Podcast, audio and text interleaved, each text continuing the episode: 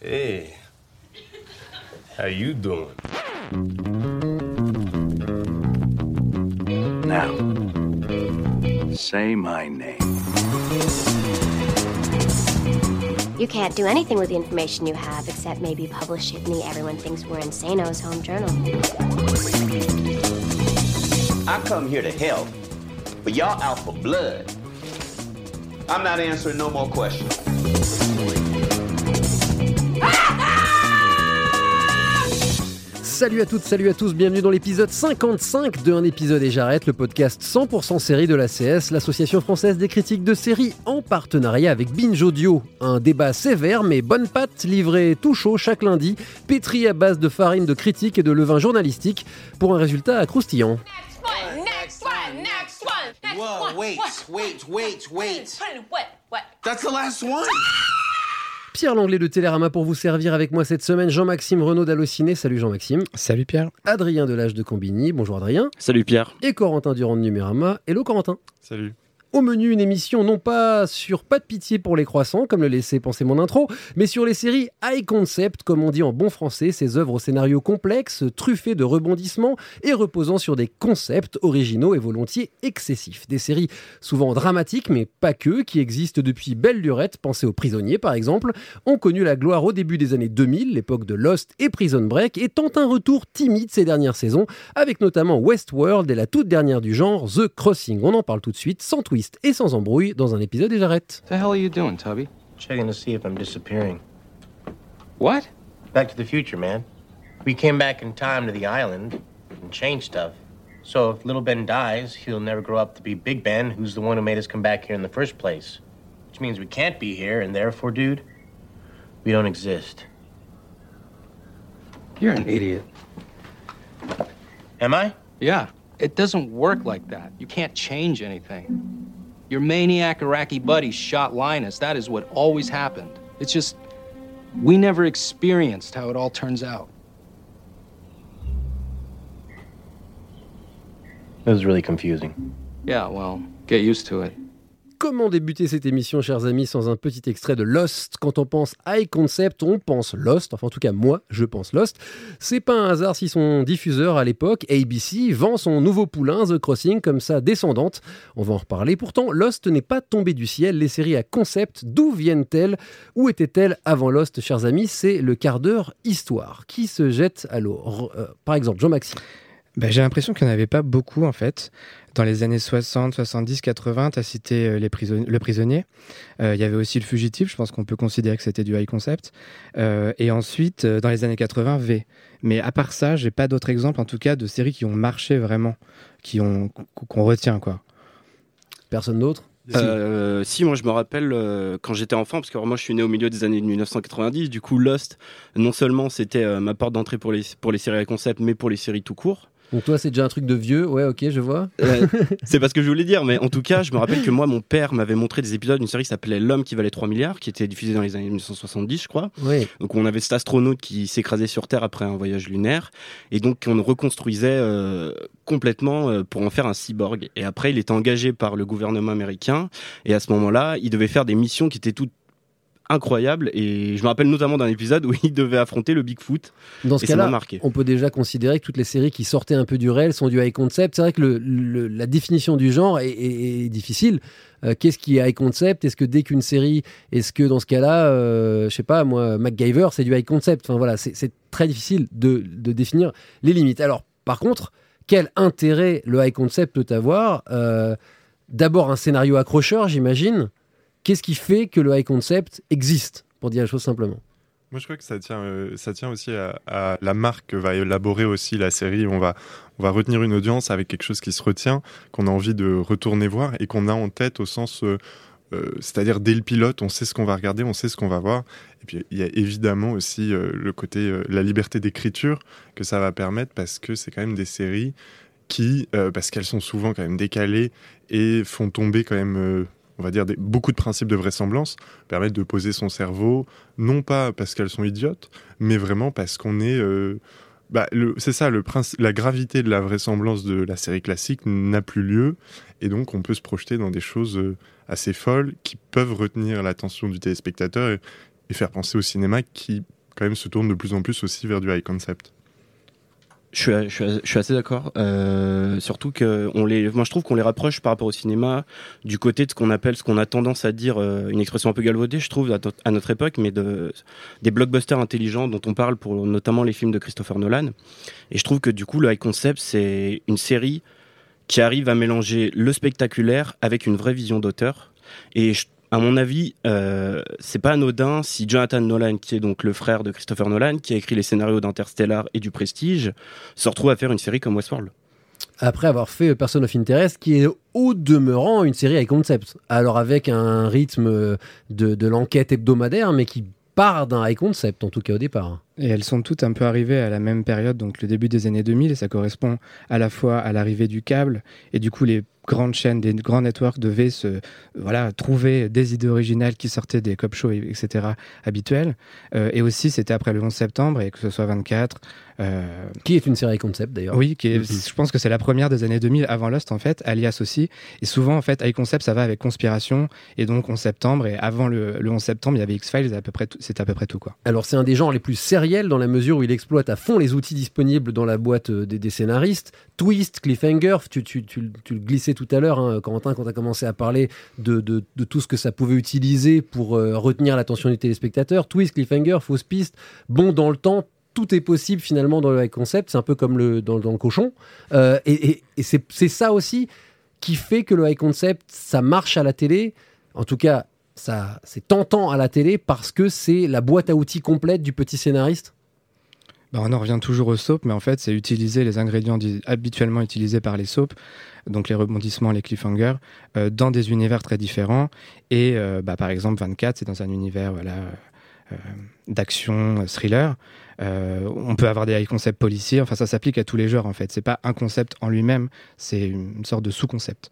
Alors, mais le souci, c'est que le nombre d'entre elles oublient de développer des personnages et se perdent dans les méandres d'un scénario improbable, mais terriblement creux. C'est toujours ce qu'on reproche au mauvais concept, c'est finalement d'avoir une super idée trop cool, mais sauf que ça aurait fait une bonne pub, mais ça fait pas une série. Euh, ça a été le problème de pas mal de Lost-like, hein, comme on dit, ces séries des années 2000 et 2010 qui ont voulu être le nouveau Lost. Alors, soit vous êtes sériephile, soit vous n'avez jamais entendu parler de The Event et Révolution, peut-être un petit peu plus de flash forward, quoique des séries qu'on a très très vite oubliées, qui étaient pourtant les événements, tellement que The Event, ils sont permis d'appeler leur série l'événement de l'époque, mais qui ont fait mais pchit directement. Parce qu'elles étaient toutes comparées à Lost tout de suite et euh, la comparaison était juste euh, impossible. Euh, Elles avaient des personnages quand même beaucoup plus faibles. La force Aussi. de Lost, revoyez Lost aujourd'hui, c'est que c'est une série qui prend vraiment le temps de construire ses personnages et d'avoir des vraies individualités. Ouais, et puis moi j'ai moi j'ai en tête cette euh, cette espèce de division dans les séries high concept où il y a celle qui va avoir ce donc ce what if euh, qui vient euh, balancer finalement énormément de euh, de rocambolesque quoi dans le show et qui va ainsi plier son personnage dans tous les sens, les balancer dans des centrifugeuses et c'est dommage s'ils disparaissent mais c'est pas si grave. Et bon on découvre qu'un personnage a huit personnalités c'est pas grave ça fait partie du concept. Et puis l'autre on va dire high concept qui est peut-être le bon, qui est celui qui va se servir de finalement de cette grande liberté pour développer son personnage dans un sens unique et surtout euh, toucher plus euh, bah, la métaphysique pour Lost par exemple. Adrien? Oui, et puis aussi euh, souvent avec un concept rythme série chorale. Donc on a une vaste palette de personnages euh, qui sont souvent assez archétypaux parce que malgré tout, il faut quand même les reconnaître très vite pour capter pour capter euh, son audience. Et je trouve que la force de Lost, c'est qu'elle arrivait via son scénario à recentrer euh, son intrigue sur ses hum, personnages. Et je pense notamment aux huit candidats, aux huit candidats de Jacob à la fin qui nous permettent de comprendre qu'en fait depuis tout le début il y avait un but et récemment je trouve que celle qui arrive aussi à justifier par son scénario euh, ses personnages c'est Sense8 parce qu'ils sont tous liés et du coup si l'un faiblit et ben malheureusement c'est tout le groupe qui tombe donc du coup ça relève ça rehausse les enjeux Ce sont deux séries qui, au-delà de leurs histoires complètement dingues, sont avant tout des histoires intimistes. C'est avant tout des histoires d'accomplissement, de deuil, d'aller de l'avant, euh, de, de- finalement, Lost, tout se résume presque à une quête intime, interne, et non pas du tout. euh, L'île, c'est presque une métaphore. Enfin, c'est un lieu qui sert de révélateur. Toutes les autres séries ont fait l'effort de mettre le mystère au centre, comme si c'était ça finalement qui intéressait le plus les gens, alors que les gens qui ont aimé Lost jusqu'au bout l'ont aimé pour les personnages et pas pour le mystère. Le, grand, le, plus grand des mystères, c'est évidemment la vie, et c'est ce que The Leftovers, euh, descendante euh, câblée de Lost, avait très bien compris soyons et, et série high concept d'ailleurs aussi The Leftovers qui part d'un point de départ une disparition de 2% de l'humanité. Voilà on est dans quelque chose qui aurait pu être flash forward quoi. Voilà qui aurait pu être ce genre de série là et qui décide tout de suite de ne pas répondre à la question au mystère. Du coup ça c'est réglé quoi. soyons clairs le high concept ne s'applique pas qu'au drame. Les comédies aussi sont passées de Alf et ouais bah finalement c'est un high concept. C'est quand même un, un, un, un extraterrestre qui s'installe chez les gens. À pour être un petit peu plus actuel et un peu plus sérieux The Good Place en passant par Highway Met Your Mother ou Wilfred que tout le monde a oublié d'ailleurs, mais elle a quand même existé. Euh, Qu'est-ce que la comédie y gagne à faire des, du high concept? Renouveler des genres qui ont été usés jusqu'à la corde. La comédie romantique, euh, Met a trouvé un moyen de la renouveler un peu. The Good Place, au fond, c'est un peu une, une, comédie de bureau. Le créateur, d'ailleurs, avait fait Parks and Recreation juste avant. Et c'est ce qui se passe finalement. C'est presque des collègues, tous ces personnages, et ils se retrouvent dans une situation complètement dingue. Corentin? Ouais, et puis je, je crois pour The Good Place, où même on peut penser à ce, quand même ce truc est bon pas terrible mais Santa Clarita Diet c'est aussi un moyen un peu comme pour le drame de mettre de côté certains principes de vraisemblance et arriver à une écriture un peu plus abracadabrantesque qui permet vraiment de bah, finalement de, rire de deux manières. Il y a le comique de situation et puis après un comique de situation qui est plus méta qui est euh, on va pouvoir adresser des problèmes un peu zinzin euh, tout en se permettant ce qu'on pourrait pas se permettre justement dans une comédie de bureau. Quoi. Ça peut apporter aussi euh, un autre niveau de lecture. Ça peut apporter, euh, notamment pour The Good Place, cette, ce côté imprévisible. Alors ça permet non seulement à la série non de, réinventer des codes anciens, mais aussi de se réinventer elle-même. Parce que sans rentrer dans le détail, on en a beaucoup parlé hein, de The Good Place, qui est une série qui s'est complètement réinventée en deuxième saison. ça permet tout est possible. Et là où un drame ne pourra pas se permettre de faire tout et n'importe quoi, une comédie, je crois, pourra le faire. C'est-à-dire qu'une une comédie, Hawaii Met pouvait se permettre des épisodes pork nawak, mais c'est une comédie, ça passe. Là où le drame ne pourra pas le faire. Et, et c'est d'ailleurs presque étonnant qu'il n'y ait pas plus de high concept en comédie. Alors, il y en a quand même régulièrement, euh, mais c'est presque étonnant de se dire que les scénaristes se disent pas ok je fais une comédie je vais pouvoir me lâcher et, aujourd'hui on voit de plus en plus de dramédie comme on dit de comédies dramatiques qui essayent justement d'être près de la réalité, d'être cru, etc. Là où on se dit que des séries comme The Good Place pourraient bien marcher en disant justement, écoutez, c'est de l'escapism, comme disent les Américains, on est là pour s'évader, alors tant qu'à faire, on lâche les chiens et on, se permet de, faire des, des, scénarios incroyables. People travel from all over to get to the site. People with no other way out. We were the first group to attempt it. We knew there would be risks, but no one expected to arrive how we did. In the water beneath the surface, something went wrong. With the time machine? Look, I know how this must sound to you. I'm not here to doubt you, I'm here to help you. But the fact is, you listed a date of birth almost 150 years from now. So please just help us understand how that's possible. un extrait de The Crossing, la nouvelle Lost Like de ABC. Avant de creuser plus avant les raisons du retour des high concept, prenons une minute pour analyser cette série symptomatique des qualités et défauts du genre. Peut-être, euh, chers amis, qu'aurez-vous pensé en tout cas du premier épisode? Bah, C'est ni bon ni mauvais. Je pense qu'il y a dix ans, on l'aurait peut-être plus accepté qu'aujourd'hui. On a vu tellement de choses qui se sont plantées dans ce genre-là que du coup, euh, ça sort un peu de nulle part. Ça ressemble beaucoup au 4400. Sauf que les 4400, à la base, en tout cas, c'était une mini-série et c'était bien quand c'était une mini-série. Puis Après, quand c'est devenu. complètement euh, voilà. parti en live. Et d'ailleurs, je pense que c'est souvent les high concepts devraient rester des mini-séries et pas des séries avec 22 épisodes par an. Euh, et là, en fait, l'erreur, à mon avis, de The Crossing, c'est que on adopte tout de suite le point de vue, euh, non pas des naufragés comme c'était le cas dans Lost, mais des gens qui assistent à leur arrivée. Alors, de quoi ça parle rapidement? Euh, en gros, c'est euh, une, euh, on ne sait pas combien d'ailleurs, enfin une centaine de personnes qui. Il y a 40 et quelques survivants sur 400 personnes qui échouent sur la plage, si je dis pas de bêtises. Voilà, qui, qui échouent sur la plage, qui ont l'air de migrants. C'est un peu le, ce qu'on veut nous donner comme allégorie, le sous-texte, le sous-texte et, et, en fait on découvre petit à petit, sans trop en dire, que oh, dès le premier épisode. Oui, oui, on apprend vraiment au fur et à mesure qu'ils viennent du futur, euh, des États-Unis qui ont été visiblement en guerre civile, quelque chose comme ça, et euh, ils viennent euh, réparer sans doute le futur. C'est une bonne définition. messieurs, qu'en avez-vous pensé? Moi, moi, pour revenir sur cette histoire de migrants, c'est vrai que c'est clair, c'est lourd. La scène d'intro, elle est là, elle a cette esthétique un peu riche, visuelle. On pense effectivement aux photos euh, de la Méditerranée. Mais du coup, je trouve la comparaison absolument horrible pour une série qui finit par un cliffhanger, enfin, sans trop en révéler, complètement conspirationniste. Euh, Il y a quand même un décalage entre l'ambition, on va dire, esthétique et même intellectuelle du truc, avec ce qui arrive à la fin, qui est quand même. euh, bah, qui est quand même brutalement, euh, brutalement euh, série conspi, euh, qui monte, euh, qui monte comme ça en tension, mais avec des trucs de plus en plus, euh, de plus en plus gros. Et on se demande si, encore une fois, on se demande si le high concept est là pour balancer n'importe quoi et, et vraiment euh, lancer sa série à toute vitesse sur un milliard de, de, de procédés, ou si un jour on va entendre quelque chose sur la migration, quoi. Adrien. Oui, et à la fois, je trouve que en fait, ça manque au final d'explosivité. C'est-à-dire que, par exemple, quand je reprends euh, le, pilote de Lost, bon, alors certes, il était en deux parties, donc forcément, ils avaient beaucoup plus de temps pour euh, pour exposer la chose, mais je veux dire, dans le pilote de Lost, on voit euh, cette scène euh, ahurissante euh, du crash où Jack court partout, et puis ensuite il y a un ours polaire qui arrive, puis un énorme bruit qui sort de la forêt.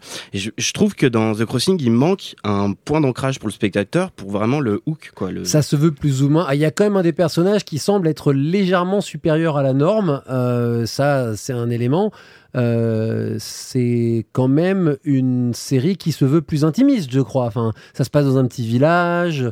Euh, on n'est on pas parti avec The Crossing dans quelque chose d'aussi énorme que pouvait l'être Lost. En tout cas, j'en ai l'impression.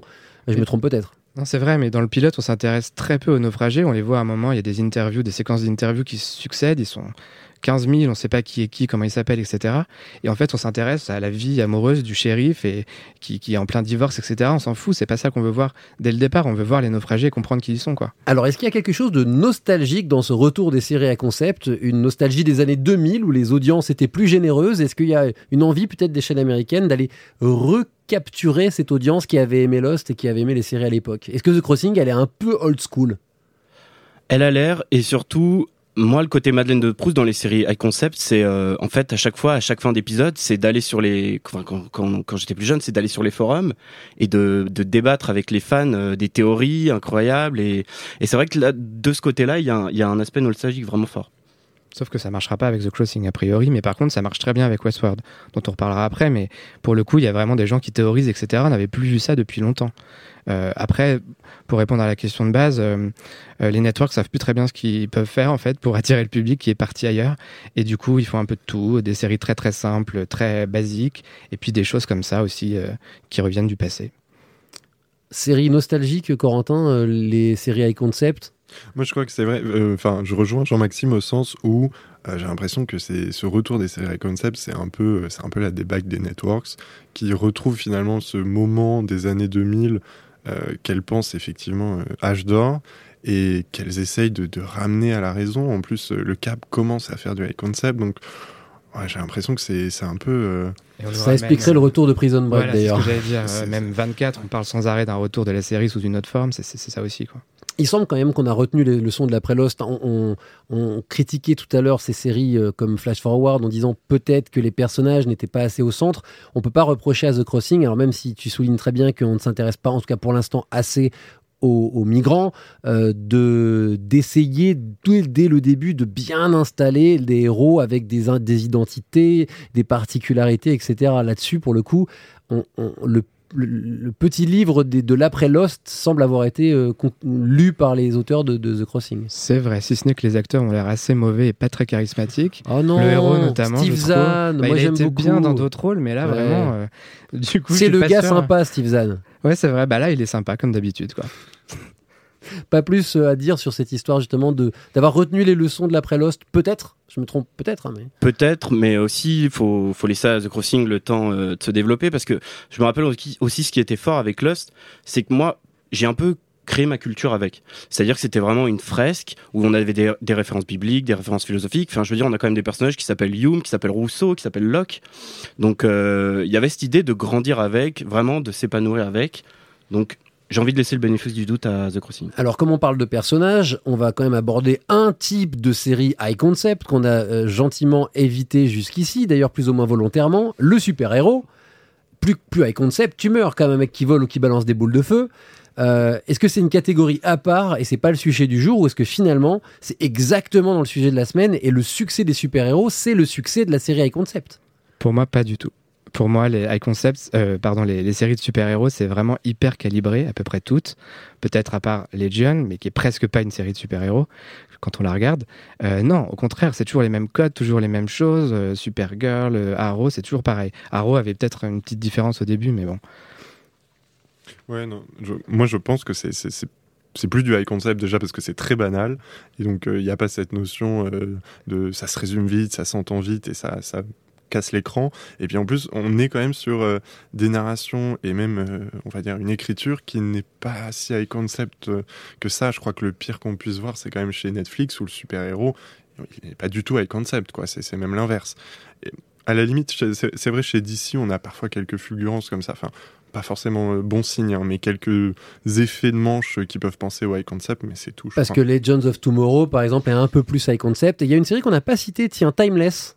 Ça, c'est du, c'est c'est de la série high concept, là, et pas trop mal d'ailleurs. Oui, Dans le genre divertissant, ça se regarde pas mal. Et c'est et c'est vrai qu'on a peut-être pas, on l'a pas rangé tout de suite dans la catégorie. Alors, faut dire qu'elle est pas visible en France, si je dis pas de bêtises, Timeless. Non, t'avais fait l'acheter, mais il n'a pas diffusé Ouais, encore. bah, c'est plutôt un bon divertissement. Moi, je, Ouais. c'est pas, j'ai pas vu toute la saison, hein, euh, je, je suis pas allé jusque là, mais ça. C'est très ça se- familial, ouais, c'est très gentil. Voilà. Euh, bah, ça arrive d'ailleurs souvent avec le, avec le high concept, puisque c'est de la série de grande écoute, et on peut pas faire du high concept. Sauf que, on va en parler, le cap s'y et ça change un petit peu la donne. Euh, pour exister, pour se faire repérer par le public, il faut faire des trucs de dingue. Euh, la discrétion, les petites histoires, ça passe plus. Est-ce que le high concept, c'est finalement pas ça? Le retour, en tout cas, du high concept, c'est un symptôme de la PIC TV, c'est un symptôme de il faut qu'on me repère, il faut que je fasse un truc incroyable, et du coup, je vais inventer une histoire de dingue. C'était vrai il y a encore quelques mois, mais je pense que c'est en train de changer. On en a déjà parlé dans des précédents podcasts, mais que ce soit This Is Us, The Good Doctor, Empire, c'est des concepts assez simples, mais qui ont le petit truc en plus qui fait la différence. Euh, donc, euh, on va pas revenir sur chaque exemple, mais voilà, ils ont le truc qui fait que, et du coup, le public s'y retrouve parce que c'est finalement ce qu'ils attendent, quelque chose de simple et, et de pas très alambiqué. Adrien Oui, et puis euh, je pensais aussi la discrétion peut se faire et exploser tout d'un coup. Je pensais par exemple à Netflix qui, euh, pendant les fêtes de Noël, nous balance un The Away. Et... Qui est une série avec concept. Alors là, pour le coup. Complètement. euh, ouais. Et tout ça, c'est fait dans la plus grande discrétion. Et pourtant, aujourd'hui, on sait combien elle a marché, quoi. Oui, euh, oui, qui n'a pas, ouais, qui a peut-être été vendu dès le début comme un concept. Comme les gens savaient qu'ils allaient voir une histoire un peu, c'est niveau communication que c'était discret, mais pas niveau de l'histoire. Moi, je voulais aussi parler vraiment de de, des de la nécessité peut-être de faire beaucoup de bruit. Voilà. Après, euh, qu'est-ce que tu en penses euh? Moi, je crois que euh, même s'il y a, y a quand même un effet maintenant affectif et un retour au simple, il y a, il y a quand même toujours ce besoin de pitcher une série de plus en plus vite, de que quand on est face à notre mosaïque Netflix qui est quand même euh, exponentielle, qu'on ait un truc où on se repère vite, on sait vers quoi on va et on le retient. Et puis c'est vrai que du coup on comprend mieux. Euh, bah, pour revenir par exemple à la comédie, je trouve c'est très lisible sur la comédie. On entend beaucoup plus parler de Santa Clarita et de The Good Place que d'un Atlanta. Parce que je crois qu'il y a quand même, enfin, je parle, on va dire dans la rue, hein, euh, il y a quand même ce truc où sur des genres comme ça, ça va vite, on retient, il y a une image, une image qui est assez forte, qui revient, et malheureusement, je crois que non, il y a tendance quand même à cette exagération, à retenir une attention sur des genres peut-être moins forts que le drame, enfin, pas moins fort, mais moins, moins en vue. This world deserves to die. Because this is your world.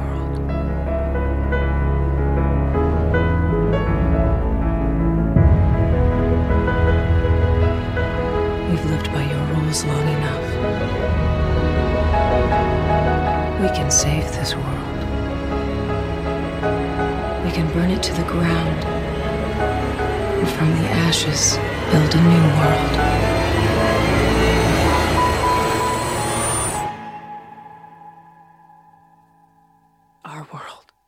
Extrait de la bande-annonce de Westworld saison 2 qui arrive ces jours-ci sur HBO et OCS. À l'heure nous enregistrons cette émission, nous n'avons rien pu en voir malheureusement.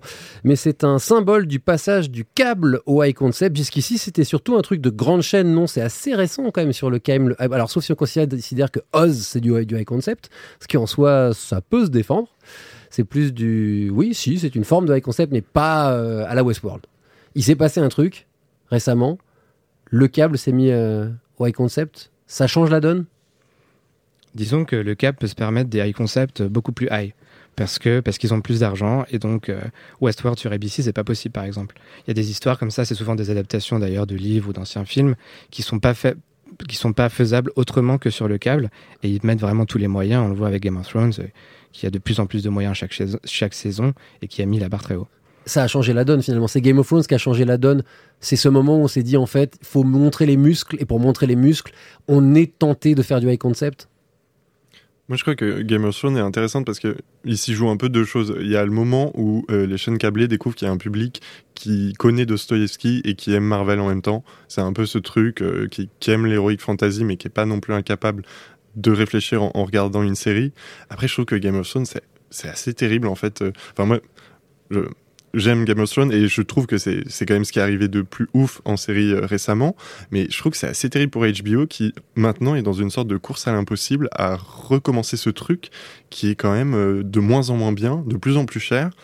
Et on se demande si on finit quand même pas par avoir, enfin, si ça ne pose pas un problème ce genre de série. Et justement, je rebondis sur ce que je disais tout à l'heure par rapport à la PIC TV et j'y ajoute un signe dollar. Est-ce que le high concept, c'est pas aussi un symptôme de la course à la grosse production et aux milliards de dollars, au final, je dis milliards, mais globaux, qui peuvent être euh, aspirés par ce genre de série Si, complètement. Et d'ailleurs, j'ai noté quelques chiffres, mais alors la saison 7 de Game of Thrones, c'est 14 millions de dollars par épisode. Westworld, la première saison, c'est entre 8 et 10 millions par épisode. Et The Man in the High Castle, du côté d'Amazon, c'est environ 11 millions par épisode. Et en fait, euh, ce côté blockbuster... euh, qui coûte euh, des, des millions de dollars, et ben c'est une tendance qui est en train de se créer. Je pense notamment à Amazon qui annonce un préquel du Seigneur des Anneaux, qui nous dit que les deux premières saisons vont, vont coûter 500 millions de dollars. Il y a le Watchmen de Damon Lindelof qui, à mon avis, va coûter un bras. Et encore pire, enfin moi c'est la pire idée que j'ai jamais entendue d'adaptation de série, c'est le One Piece qui est un manga euh, très cartoonesque avec un trait vraiment particulier qui va aussi être adapté en série et que le seul argument pour le moment c'est vous allez voir ça va être la série la plus chère de l'histoire. Alors, euh, on parle de Westworld, c'est de la science-fiction, en une certaine mesure. Est-ce que justement, la SF, c'est pas le meilleur high concept possible quand c'est réussi? Euh, Je pense à Battlestar Galactica, cette question m'est venue en pensant à Battlestar Galactica, c'est du high concept. C'est extrêmement profond, c'est très sociétal, et c'est l'utilisation, la science-fiction finalement, c'est la définition même du high concept intelligent, en tout cas quand elle est bien faite. Oui, non, et puis en plus, euh, ce, que, ce que je trouve intéressant, c'est que ce- on parle de résurgence de high concept au moment même on n'a jamais autant entendu parler dans les salles obscures de SF intelligente. Euh, je crois qu'on en revient à cet, euh, état de la société, cet état, on va dire, de, l'univers culturel, notamment euh, anglophone, où ça y est, euh, on peut assumer de faire un truc, euh, on peut assumer d'aller voir Denis Villeneuve. C'est pas, c'est on va dire que ça a été désacralisé en tant que film de genre. On peut s'attaquer à beaucoup de choses. Et en plus, on illustre, euh, je pense également, par exemple, c'est une série qui regarde sur tous les genres, mais Counterpart, qui nous raconte un truc comme ça, avec ce concept super fort. C'est une forme de science-fiction, hein, Counterpart. Bah, Oui, complètement. C'est de la spy fiction, ils disent. Y c'est vrai, c'est Il y a ça. des espions dedans. Ouais, ouais. Et Avec ça nous deux mondes raconte un truc, parallèles. oui, bah, c'est- ça quand la science-fiction est réussie. Mm. Et, et d'ailleurs, avec des moyens qui sans doute euh, sont bien plus faibles que ceux de Game of Thrones ou de, de Westworld.